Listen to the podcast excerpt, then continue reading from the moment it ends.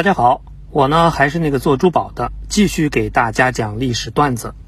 最近的新闻呢，很多人都关注，疫情呢席卷全球，有些国家担心自己余粮不够，比如越南，于是呢，越南一领头禁止粮食出口，那国内的大妈们呢就坐不住了，这得抢啊，于是呢，立马就冲到了超市抢大米、抢白面，眼瞅着物价这是要涨啊。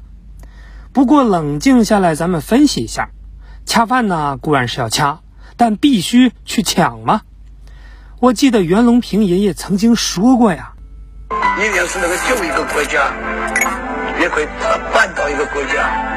你年纪轻不知道，上个世纪的六十年代呀，饥荒的时候饿死人呐，就大家都吃不饱饭了。我在亲眼见过。”您是不是特别害怕这样的场景再次出现？不可能的，不可能的，是吧？那咱们今天呢也聊聊这个问题。不过这事儿呢得先从价格说起。首先，粮食为啥会涨价？虽然呢这个看起来是吃的问题，但要搞清楚它呢，就得扒一扒传说中的经济学。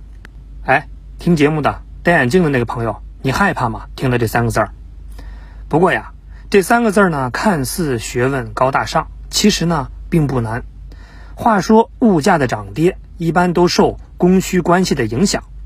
供需差不多的时候呢，相安无事，超市呢也是一片和谐。可天有不测风云，万一粮食供应不足，你猜会怎么样？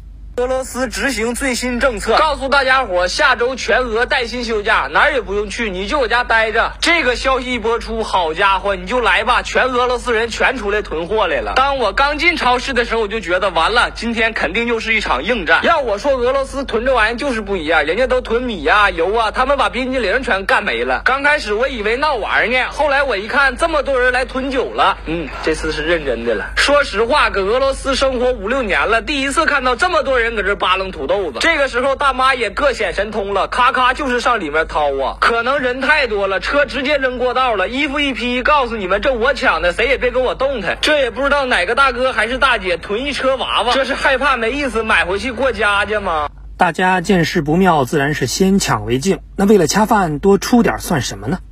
于是粮价自然就上去了。当然呢，价格上涨不止一种情况。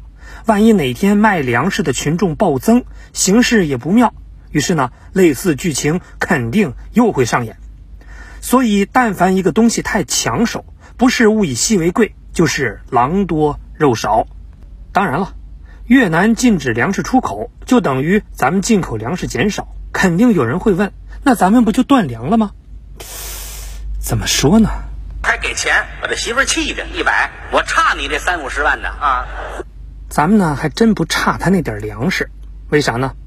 说到咱们国家的粮食啊，那是生产多，进口也多，但粮食呢也分出身，绝不能一视同仁。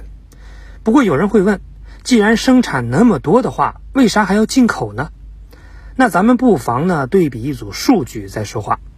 二零一九年呢，中国生产粮食六万六千三百八十四万吨，进口呢是一万一千一百四十四万吨。其中呢，大豆生产一千八百一十万吨，进口呢是八千八百五十一万吨；玉米生产两万六千零七十七万吨，进口呢是四百七十九万吨；那小麦生产一万三千三百五十九万吨，进口呢三百四十九万吨；大米生产两万零九百六十一万吨，进口呢两百五十五万吨。发现了吗？在进口方面呢，除了大豆。其他小麦、玉米、大米都能自给自足，那为啥要进口这么多大豆呢？难道是因为它又圆又大又黄吗？当然不是。其实呢，主要原因是咱们的土地太分散，大家都亲自耕种。你想，这年头人工多贵呀？那种点地，那是多么容易的事儿吗？买点土，数个一二三四五，种五块，翻一翻。其实这事儿。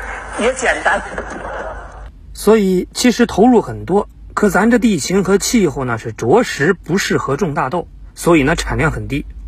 那最终的结果就是价格很高，差不多得四千三百块钱一吨。而巴西、美国这些国家呢，因为土地农场化、机械化高，一个人呢就能种一大片地，所以核算下来，他们一吨大豆只需要大概两千七百块钱。所以国家多精啊，算了笔账，那肯定是进口划算呀。于是大豆这一项呢，主要就靠进口，而且这些进口的大豆大部分都做了饲料，所以就算进口少了，你想想，影响谁更大？当初我老钟本是上界的天蓬元帅，不想下界之后错投了猪胎，呃，变成了这副模样。除了大豆，其实国际上的大米、小麦呢也便宜。那问题又来了，为啥咱们不大规模的进口呢？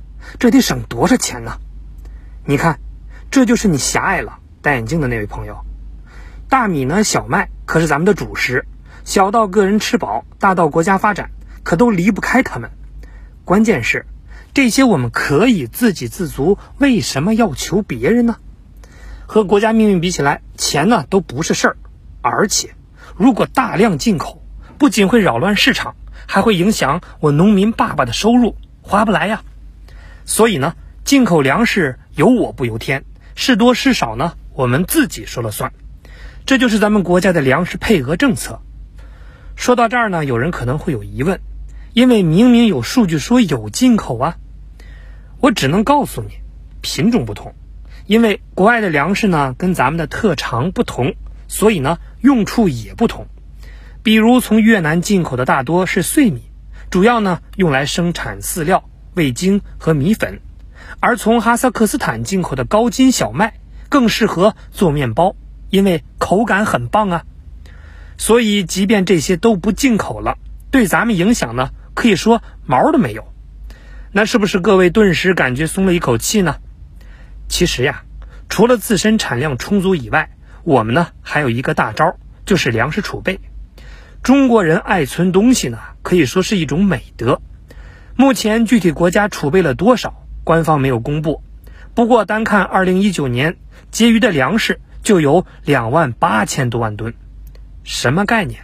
就是光这些。就够咱们再吃一年，所以这就是实力。而且呢，官方也说了，有新粮食吃，干嘛要吃陈的呢？在这样的实力面前，谣言不攻自破。所以啊，咱们就踏踏实实的做吃货吧。